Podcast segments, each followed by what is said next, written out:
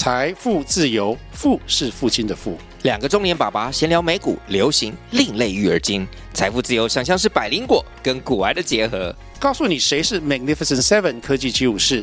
你该买瘦瘦比双巨头吗？从马斯克到泰勒斯，从华尔街到好莱坞，我们都追得上。新的一年听新的 Podcast，让我们一起财富自由。富是父亲的富哦。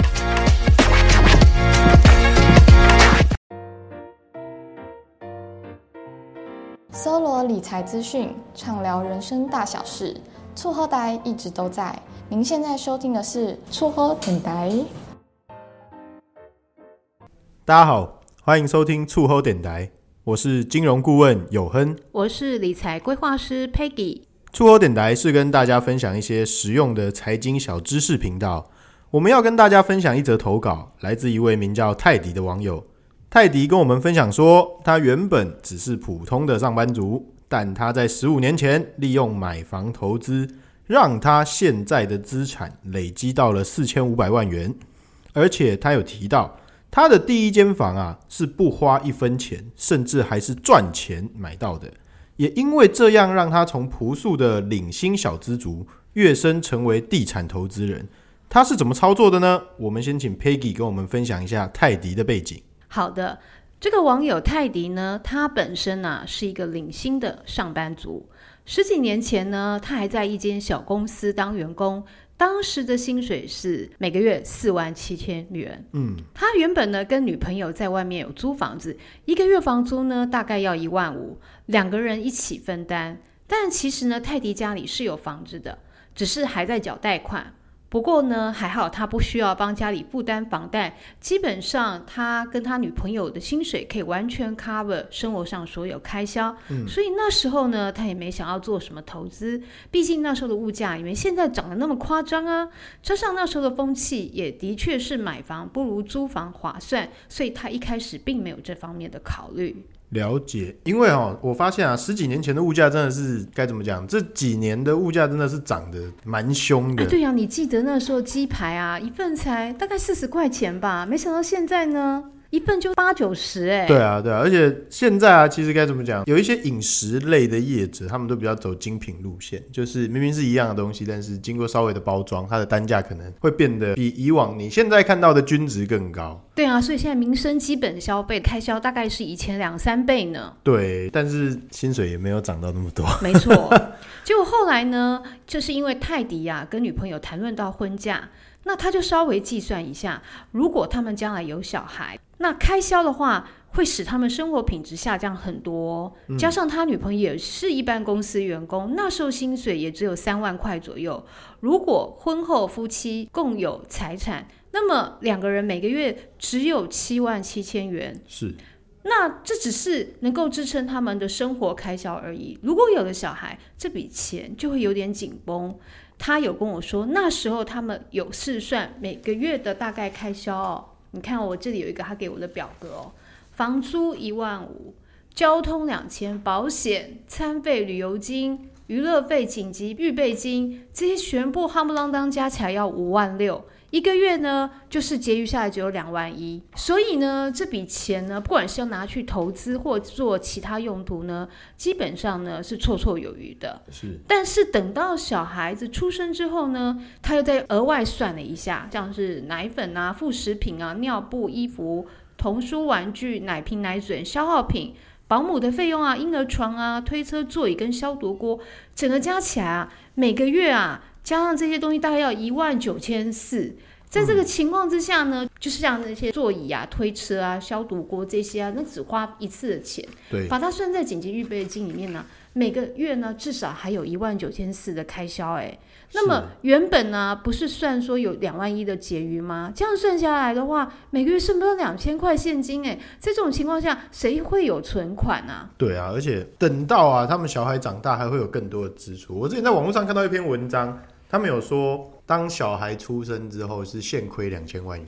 嗯，对，没错。对，因为小孩的花费真的是很高，而且如果你之后要带小孩出去玩，那你可能势必要租车嘛。因为刚刚算起来的费用上，他是没有闲钱可以去买一台。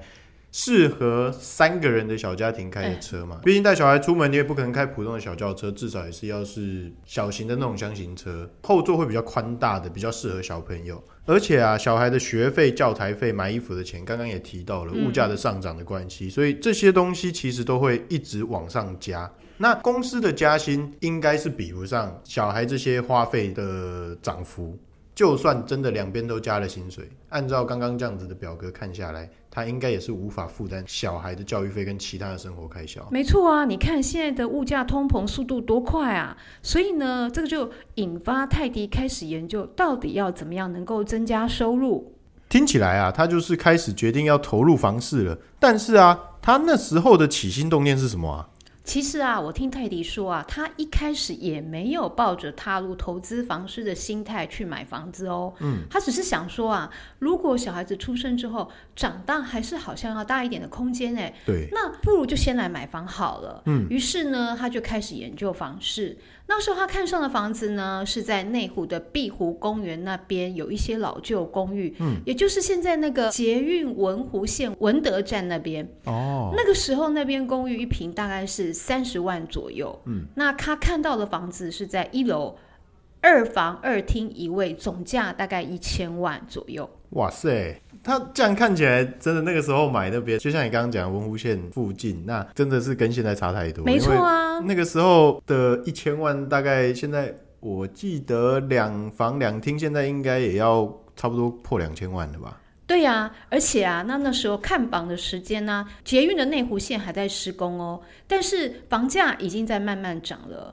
但是如果呢，还要背房贷，他可能没有办法同时兼顾房贷，还有小孩出生后的所有的花销。是，于是他就做了一个决定呢，他想要以租养房。可是他才刚买一间房子，那要以租养房这样子，他是要住在哪里？他不可能同时租给别人，自己在外面租，那又要缴租给别人的那间房贷吧？所以呢，他就跟女朋友讨论，他们就决定先搬回泰迪家，跟他父母同住。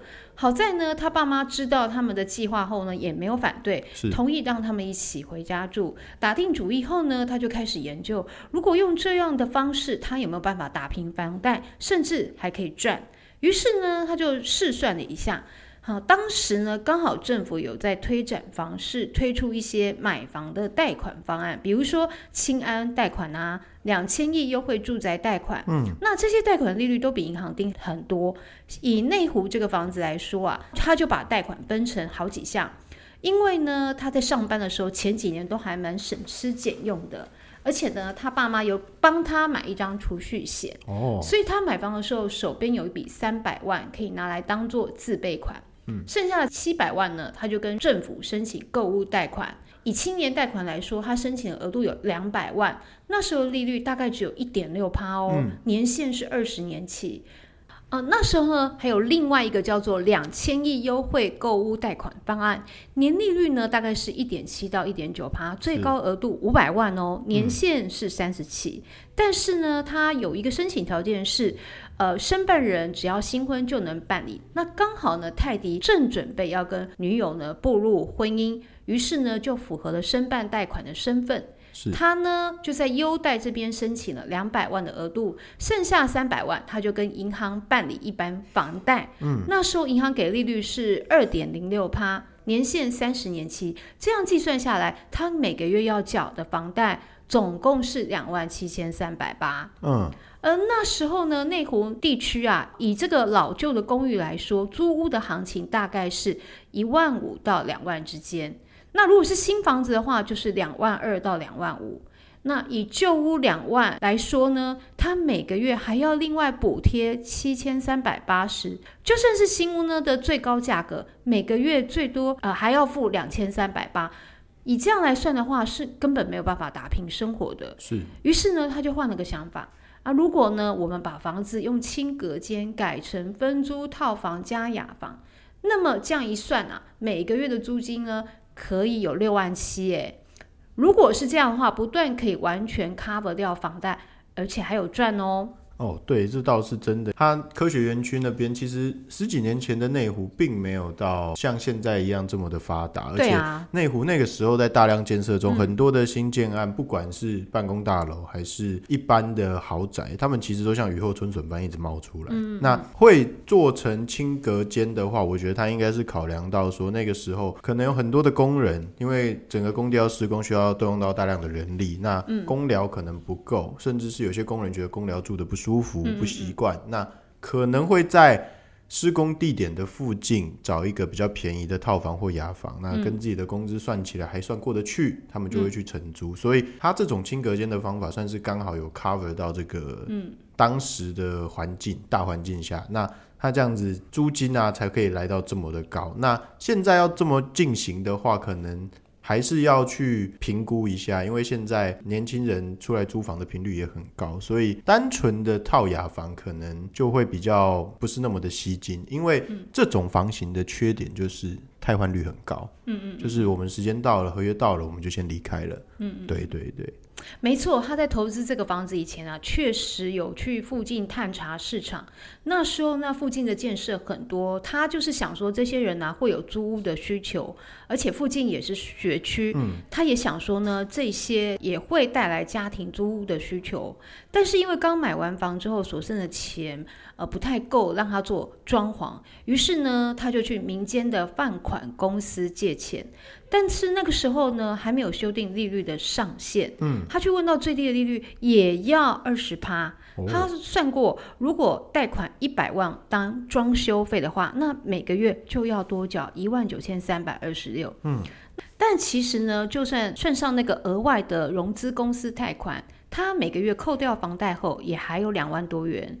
然后呢，我们再加上呢，如果回家住以后呢，可以省下每月租金一万五。是，而且呢，他妈妈呢是全职家庭主妇。嗯，那他们有跟他妈妈商量，如果在夫妻两人忙碌时，可否帮忙带小孩？嗯，那他妈妈也答应了，所以呢，就省下一万多的保姆费，等于每个月呢，算下来还有四万多的余额。算起来要养小孩的话，就绰绰有余了。后来呢，他们很顺利的买下房子，完成了装潢，出租的过程呢也是非常顺利。而且捷运完工后呢，那一区的房价平均涨了十几万。嗯，算上房价的涨幅，他在短短五年内就增加了五百多万的资产呢。哇哦！然后呢，他就用赚到的钱，再用同样的模式在大安区。买了一间老公寓，嗯，由于那个地段啊更加好，更加精华，租的收入呢也就比内湖还要高。短短五年内呢，他又累积两千多万的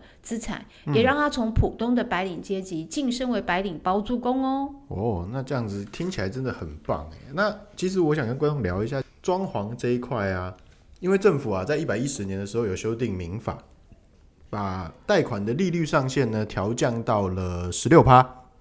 所以啊，就会出现许多做二胎房贷的业者，包含银行也开始做二胎这一块。那通常呢，二胎的利率啊是在七到十四趴。嗯哼，严格上来讲是七到十六。那这个差这个两趴，其实就是看。每一间二胎他们是怎么乘坐的？以前跟现在的差别在于，刚刚 Peggy 也有提到，以前是无上限。嗯嗯嗯，我只能说以前真的是无上限。以前那个民间常讲一分、两分、三分，那大家其实最常听到的就是老先生或者是阿伯，他们可能说啊，我去借了钱啊，能跟我算三分啊。三分其实按照现在的趴数来看，其实差不多是三十六趴。那这是一个非常夸张的暴利，而且不只是利率的问题，其实还有。摊还比例的问题，就是你的偿还方式，究竟你是指纯利息还是本利摊？这个都是需要去在跟二胎公司借钱的时候，你就要去了解到的，而不是说我能给你这个钱，然后你一看到金额符合，什么都不知道的情况下就签了。因为很多的人反映说，他们不知道我还了这么久，都只是在还利息而已。你可能觉得说我一个月还了两万。